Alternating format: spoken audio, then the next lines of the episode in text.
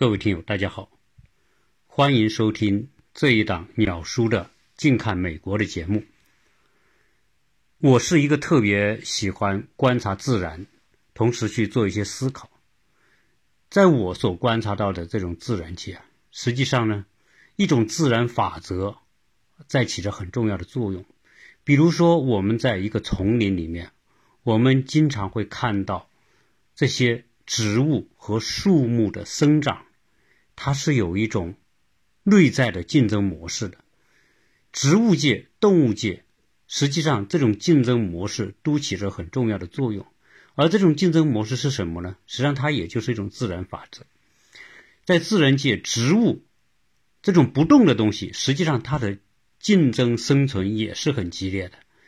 你比如说，在一个丛林当中，树一定要往高里长，因为它只有长到高处。才能接触到阳光，它只有不停的把它的根扎得更深更宽，才能够获得更多的水分，获得更多的养料。所以实际上在植物界啊，它就是一场生存资源的争夺战。争夺什么呢？争夺阳光、土土壤，争夺肥料，争夺雨水，争夺空气。当一个植物长高长大之后，它能够获得更多的这种资源，它就会长得更有优势。如果处在丛林当中的小树，它接触不到空气、阳光、水、水土的时候呢，它就长不大、长不高，最后呢，它就有可能就被淘汰掉了。而在动物界也是一样，我们看到动物界里面的那些动物，我们看到非洲大草原的那些勇猛的狮子、豹子。食物链当中的各种动物，它都有地盘的，它都有自己的生存空间的。那为什么狮子这些掠食动物它要划地盘呢？因为它只有足够的地盘，它才有足够的空间，这个空间里面才有足够的可以掠食的动物。同时，它必须成为优势者和强壮者，它才能获得交配权，才能获得食物。要不然，它可能就被淘汰。所以，植物和动物界都是处在这种竞争法则当中。那人呢？那毫无疑问，我如果说植物和动物的竞争法法则，我们看起来还是比较平和的话，那么人类的竞争呢，那就变得很直接、很残酷。因为人更懂得知道，拥有资源才拥有生存的。条件和基础，所以我们今天啊看到了这个社会，为什么我们要努力的竞争？而这种努力竞争后面又引发出了很多的社会焦虑，社会焦虑促进了更激烈的竞争，如此往复，使得这个社会的竞争和焦虑不断的促进，导致说我们今天面临的社会就是那么一种。竞争和焦虑的这样一种交错的状态，而说到这种人的竞争里面呢，最关键是我们人类都想占有更多的资源，拥有更多的资源，拥有更多的财力物力，才会觉得安全。而讲到我今天讲的话题呢？是关于教育，关于我们家长和孩子，我们推娃为什么要推娃？我们今天看到国内的推娃是很很严严峻的这种竞争的，啊，你不做，别人都在做，就由不得你不跟着做，这是国内的状态吧？实际上，在美国也一样。美国今天我们看到的这种什么白人、这个亚裔的，或者是拉美，是吧？有条件，大家都在推娃。啊，这样一来呢，说美国实际上很大程度上这种竞争也仍然是存在的。好，那我们讲，今天家长和孩子们要这么努力的去推动他们的成长，关键是什么？关键是想要他们获得一种能力，啊，这种能力可能体现为。学习的能力、学习的成绩啊，未来好的大学，未来有好的工作、好的职位，有很好的社会资源，有好的社会地位等等，这一切，哎，变成可以获得资源的优势条件。当人们占据这些优势条件的时候，人们就获得更好的生存空间。因此，才有我们家长拼着老命。要把娃推出来的这么一出，啊，所以今天关于这个推娃呢，啊，我想啊，集中在一个点，就是说我们国内的家长如何拼命的要为自己的儿女创造好的条件，进入好的大学，学到好的专业，未来走向社会更有竞争力。这个逻辑啊，我想和我前面讲到的植物、动物应该是如出一辙吧，啊，所以呢，这个话题呢，就变得说，我们的逻辑就变成说，我们的下一代的幸福、成功和快乐和一个东西紧密相连，就是进好的学校，特别是进好的大学，所以升学成为所有的。家长都关注的一个核心问题，也是一个焦点问题。而且大家会这么做，这种动机，我觉得我们也是完全可以理解的。因为未来你的孩子在社会当中能否在获取资源上取得竞争优势？如果有优势，他们才会有保障。所以，我们今天焦虑和我们的竞争。实际上，很早就从家长传导到了孩子们身上，啊，所以才会有我们国内的人人人都熟悉的一个口号，叫什么？叫不要让孩子输在起跑线，啊，我们要赢在起跑线。但是，我今天要谈这个话题，啊，应该希望能够给到家长一定的启发。因为所有的赢在起跑线都是一个伪命题，看起来理由很充分。那因为人生始终是一个长距离的赛跑，你赢在起跑线未必你可以赢在终点，你输在起跑线有可能你赢在终点。最好的结果就是可能输在起跑线，但是我们最后赢在终点。那么如何成为输在起跑线而赢在终点呢？因为你输在起跑线，最起码小孩阶段，你的焦虑就不会传导不传导到，就是大人焦虑不会传导到小孩身上。这一点我觉得啊是特别应该注意的。所以我们不要用百米冲刺的这种态度去对待人生的长跑。这种长跑是绝对是，就这种策略绝对是不可不可取的。好，那我们今天来聊聊这个，我们家长推娃进名校这么一件事情，我们应该站在什么角度来看？现在你说国内的这些家庭啊，分不同的等级啊，啊，这个社会已经是很明确的有等级了，就是。富裕阶层、富豪阶层、中产阶层和低收入阶层，那我们这意味着什么呢？不同阶层的人他已经拥有的资源和条件不同了，那么他可以做不同的设想。对于有钱人来说，呃，那那是对于富豪来说，对于土豪来说，那孩子进名校是理所当然的。而对于他们来说，进名校的这个最好的办法就是砸钱嘛，烧钱，只要把钱投进去。好的辅导，好的培训，好的包装，对吧？那进名校还是有可能的嘛？一切用钞票开路啊！那这个这是一种途径呢。那对于那说中上家庭呢，或者说是中产阶阶层呢，有时候呢可能未必可以像土豪那么去设想，因为什么？因为。现在推娃的成本实在啊高到什么程度呢？啊，实际上在国内，如果你家庭有小孩正在读书的时候，呃，你是很清楚的。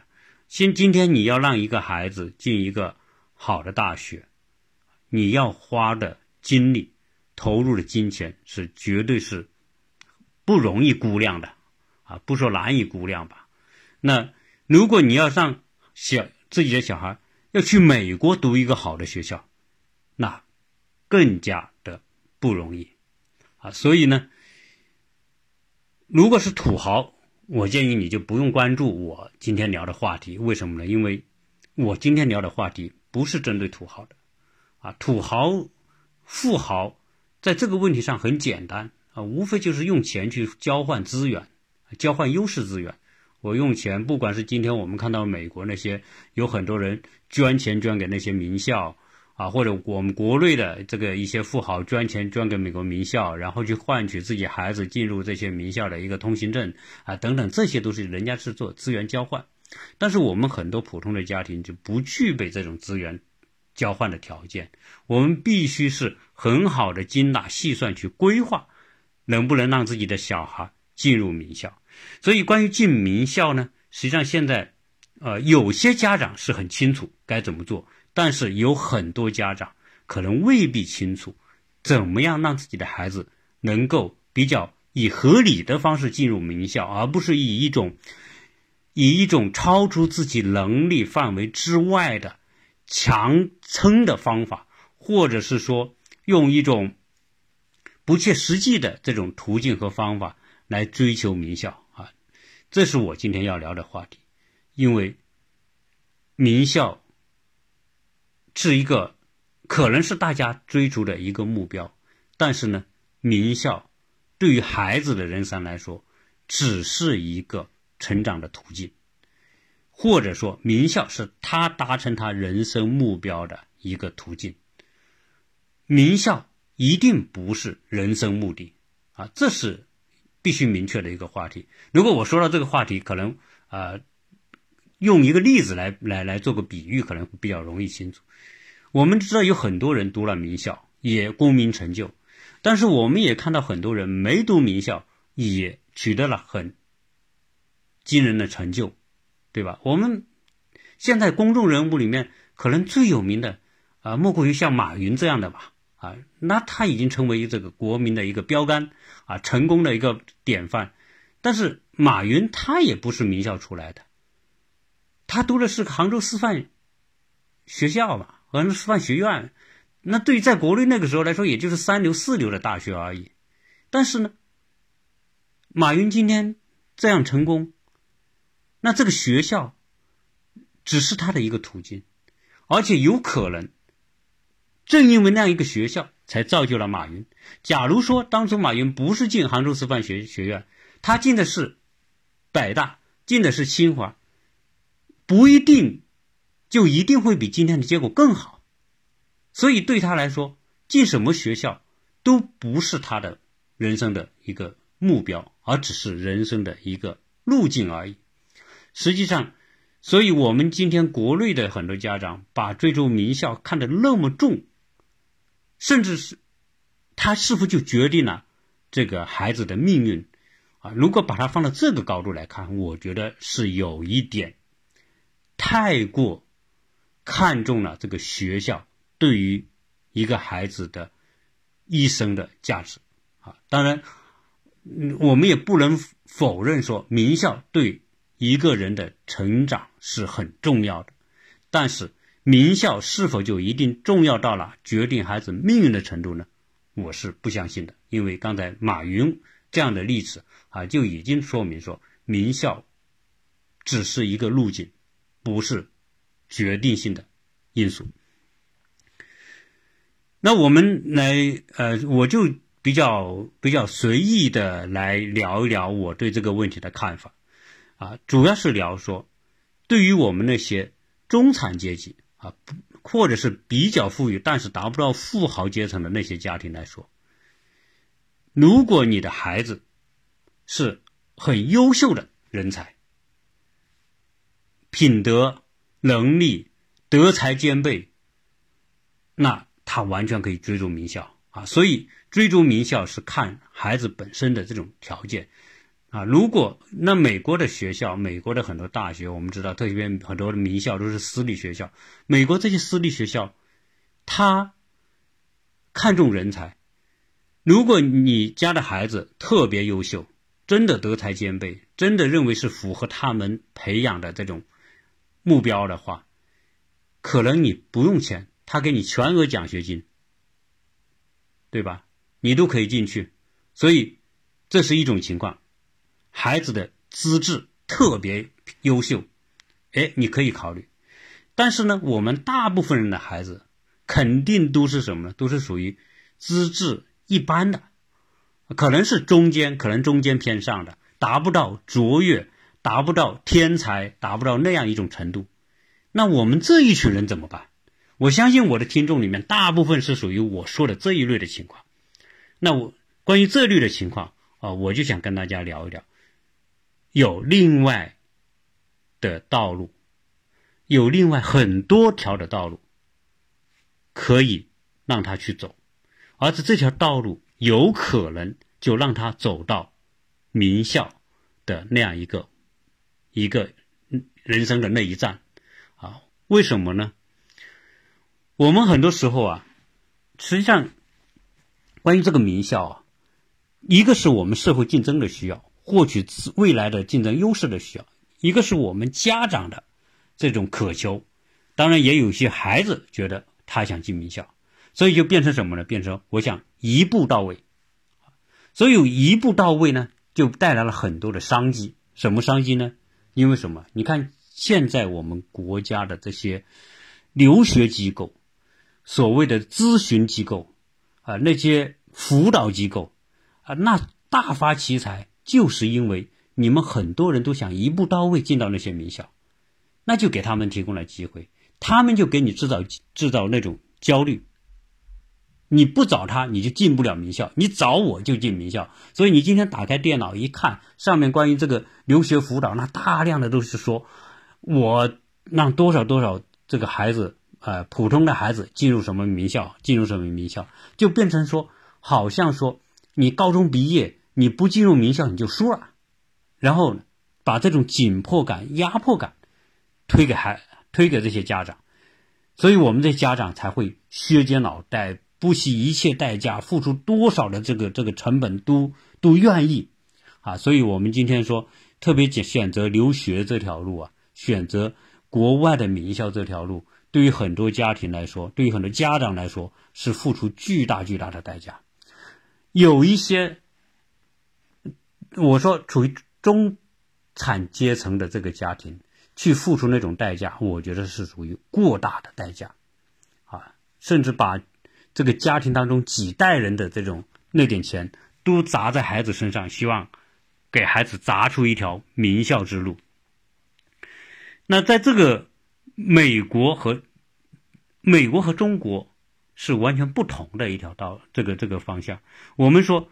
中国可能你真的要走这条路，为什么呢？因为中国的教育资源也分等级，你进入中国国内的名校，那你有可能未来你毕业找好的工作；如果进到国内的不好的学校，三流、四流、五流的学校，那可能你就只能去去去跑跑销售啊，那个最终端的这个最基层的的工作做起，是吧？甚至有可能去做个保安呐，所以大家会觉得那没有前途，所以在中国必须读。那是因为中国的教育体制决定了，因为在中国，你进了好的学校，你就有可能从那里毕业，而且这个毕业的概率很大。因为中国是什么？你你进去很难，就是你拿那个入场券很难。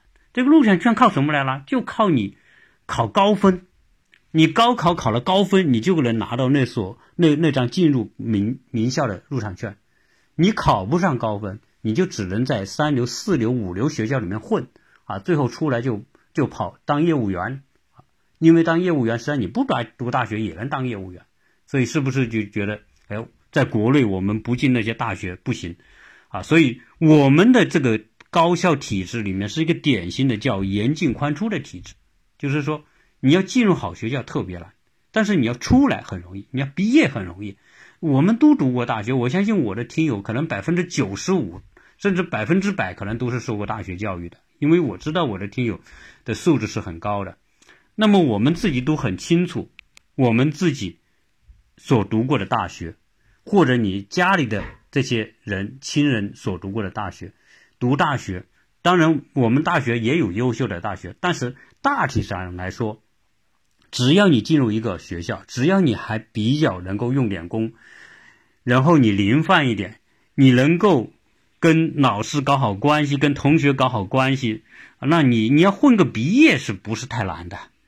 所以在国内为什么是宽进严出就是这样？实在你说我学习，我在在在大学期间我就是不认真，然后我就是各种走穴，我就是各种当主播，我各各种吃喝玩乐。我就是没学进去，毕不了业怎么办呢？还有更极端的，毕不了业有很多方式来公关呢，打点呢，对吧？如果打点还不行，我们甚至国内还有潜规则了，很多这个教授和学生之间，特别是这个女教授和男女学生和男教授之间，就很容易有潜规则。总而言之，这些都可以说找一条路，让自己能够混个毕业。这一套东西，可能你在国内能够偶尔行得通，但是在美国可是行不通的，因为美国和我们国内是相反的一个机制。美国是宽进严出，宽进严出这个规则，就给我们那些想进美国大学、想进美国好大学的那些。普通家庭提供了一种机会，所以今天我要重点跟大家讲这一点，啊，可能前面讲那么多都是废话，啊，你也不要嫌我啰嗦，因为很多话题就是那么慢慢引出来的。如果我们的这些听友，你小孩想出国，或者你想你令你自己的小孩出国，特别到美国啊，你说到其他什么澳洲啊、英国都比较相似，因为西方国家的很多的这种。高校的体制是相似的啊，那我今天重点就是聊美国，毕因为毕竟我在美国嘛，而且我还在美国的大学也读书嘛，那我在这边读书，我就最少我想我说的这些和我看到的这些，和我和周边的这些朋友、这些邻居，他们都是在这边受过受过早期的教育，读大学、读硕士、读博士，所以我今天所了解到这些情况。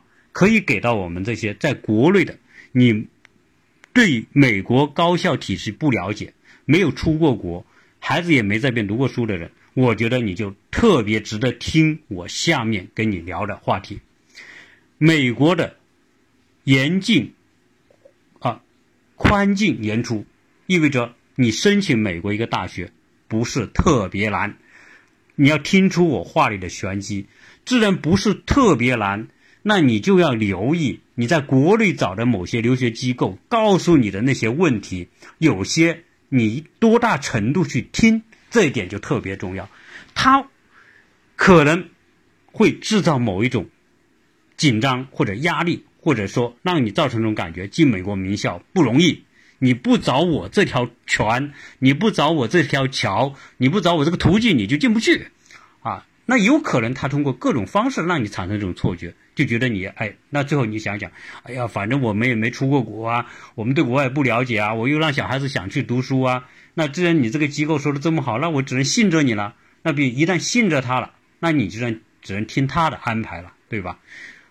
那我今天要跟你聊，就是说为什么美国的高校体系有条条大路让你通到名校，不是只有一步到位。中国一步到位的那种观念，不要放在美国。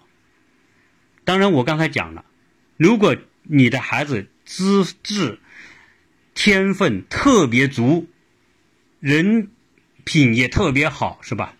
我们说的德才兼备，你肯定被好大学录录取看上，这个我们就不说了。我们现在说的是普通的。你觉得你现在让孩子要一步进？top 十、top 二十、三十、五十，对吧？我们就这么来算说的嘛。哎呀，我就想我孩子进个 top 三十、top 五十啊，行不行？那都去跟这些留学机构谈嘛。那希望他们能够让你的小孩能够推到这些学校进去。但是你要看自己孩子的情况。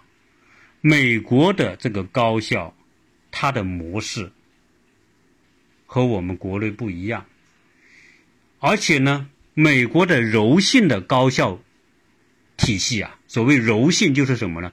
就是说，你进入美国这个高校的这个体系里面去之后，相当于一个大门哈，你进去这个门里面是高校，但是这个大门里面还有还有不同的区域的门，你关键是。你进入这个大门之后，你有机会二次、三次机会，甚至第四次机会往上升，最后有可能你你把整个别人一步跨上了那个台阶，你分两步，你分三步，你分四步来跨，行不行？那最后别人一步跨到了名校，可能你的孩子分三步也跨到那个名校。在当初，你根本不敢想象你的孩子也能进，比如说托普斯，对吧？哈佛，啊，我今天就聊到有一个朋友过来就跟我聊，他就做教育的，他说他手中就有这样的案例，所以我今天跟你讲，如果你小孩不是天分特别高的，就不要强求一步到位。分步到位啊，所以我今天跟你聊聊，在美国你如何分步，让你的孩子实现名校的梦想啊，这个我觉得会比较实际。好，那美国呢，这种这种名校啊，他人家不是浪得虚名的，人家不是说吹出来的，他都有充分的数据。美国 news。American News 那个排名啊，那些高校那些排名，当然不光这一个，呃，这个 News 排名了，那还有很多的机构排名。你机构排名你不能瞎说吧？你一定要，比如说，你学校的这种各种成果、各种成就、各种教授、优秀学生，你的这个学生初一毕业之后的这个工资平均收入，有很多的指标。最后来排出一个东西，对吧？你这个学校有多少一流的教授？有多少诺贝尔奖得主的教授，对吧？有多少这个艾美奖？有多少图灵奖，对吧？这是师资上人家有要求。这些教授写了多少世界顶级刊物发表的这些，对吧？这代表师资的水平吧？那学生能出什么样的成果，对吗？你你想学生毕业？他拿什么收入？这是硬道理啊！用钱来投票是最真实的。所以我这里插句话啊，我我的节目里面也有听友为我用钱投票，为我打赏。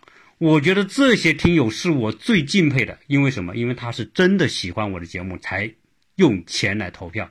那美国大学也是一样啊。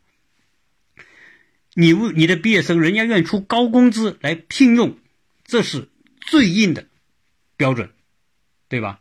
然后，这些高校的学生毕业之后，回馈母校，我捐多少钱给母校，这是硬道理。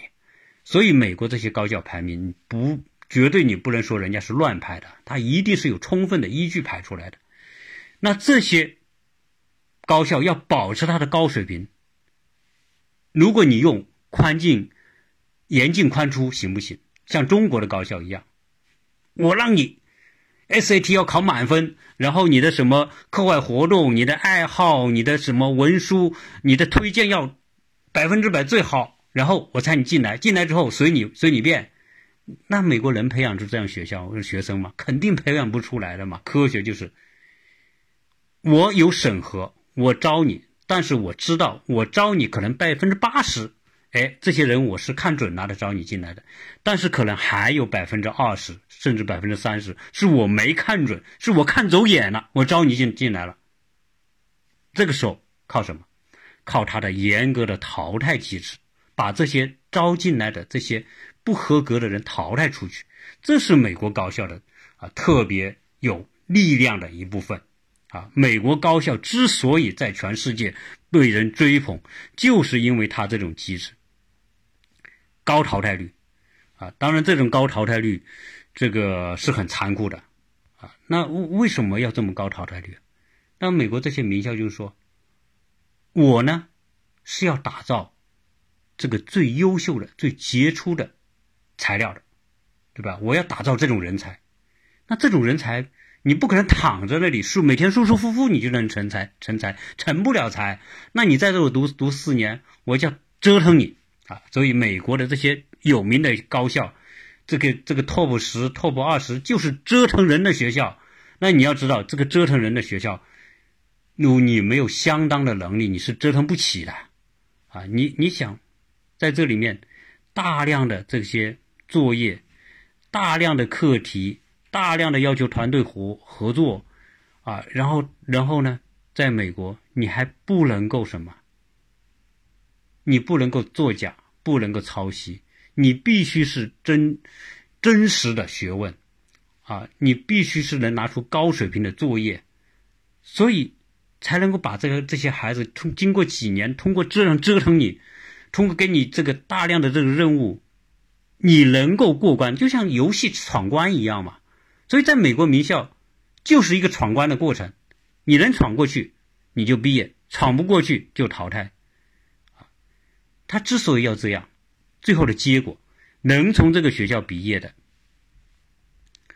因为他的高要求、严标准、真才实学，那些公司才愿意来买单呐。我要买的是你这个学校的人才，对吗？那这些公司就花钱来买单了。那这叫人家用钱来投票。只有这些学生出去进了好的公司，他才有晋升的机会。这些。学生有好的真才实学，才有创业的可能。那有好的平台，进好的公司，甚至可能创业，才会有美国这么多的这种我们说的开创性的公司，比如说微软啊、Facebook 啊、苹果啊、谷歌啊等等。你所看到的这些一系列的高高科技公司，都是这帮孙孩子折腾出来的，都是这些被高校已经折腾的不成人形的那些人，最后。人家挺过来了，然后再到社会上去折腾，人家就折腾出那些了不起的学校，就成为亿万富豪。然后呢，然后就知道了，这些亿万富豪，他要感谢他的母校折腾他了，所以他就大量的捐款。只有你这样一来，这个那个学校得到大量的捐款，他才有强劲的后劲。私立学校的钱从哪来？私立学校的钱，政府是不给的。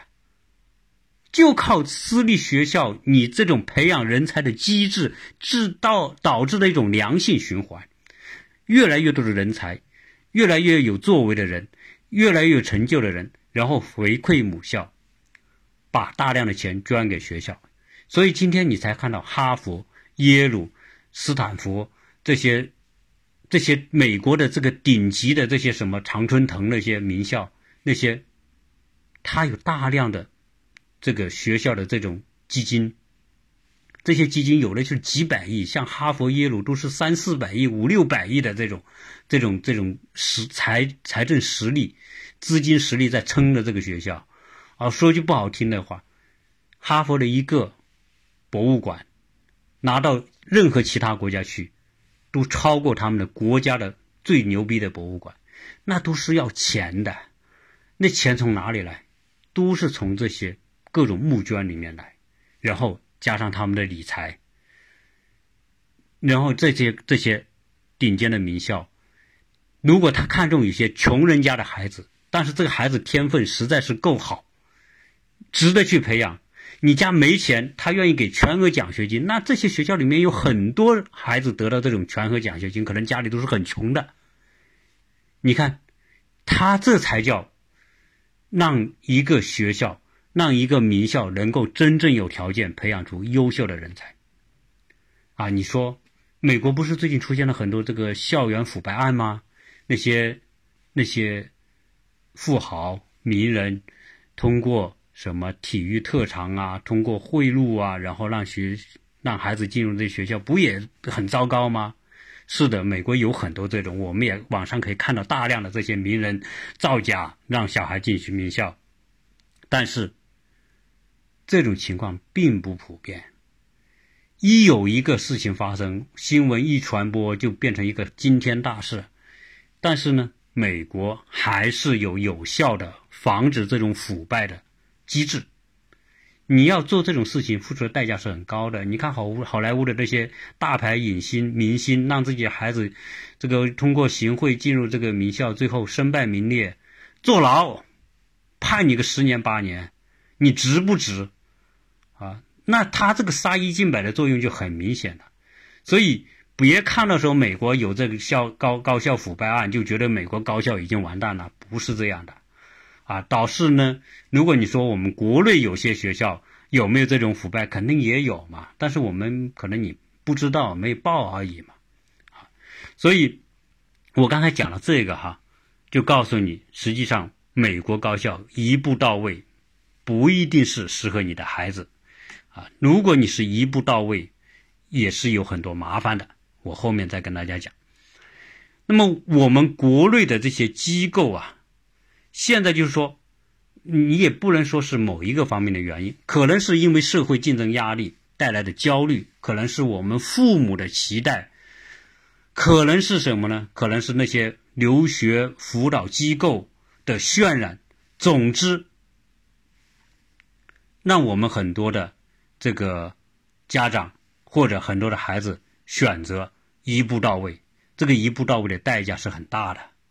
因为你一定要去找这些机构，啊，由于他制造的信息不对称，我们今天所有的中介之所以能生存，就是基于你信息不对称。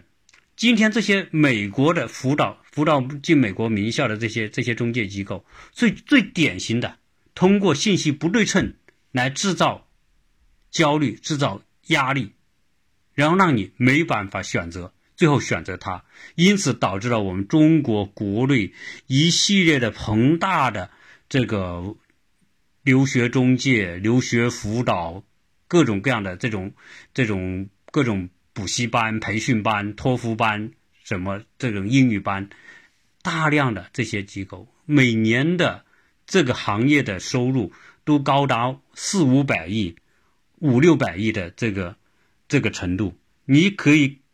想象一下，我们国家有多少人花钱去请这些机构？那么这些机构呢？他说：“你把孩子交给我，我帮你的孩子做职业规划、做人生规划，然后做咨询、做辅导，然后给你提高英语，然后帮你做择校，然后还给你规划课外活动，给你做个人形象包装，然后还帮你写文书等等。”一大堆的服务，你看，值吧？值钱吧？你教我二十万、三十万，我帮你完成这一系列的工作，你看看，这就是我们国内目前的这种机构啊。当然，我们不能说这些机构没有价值，我们是不能说的。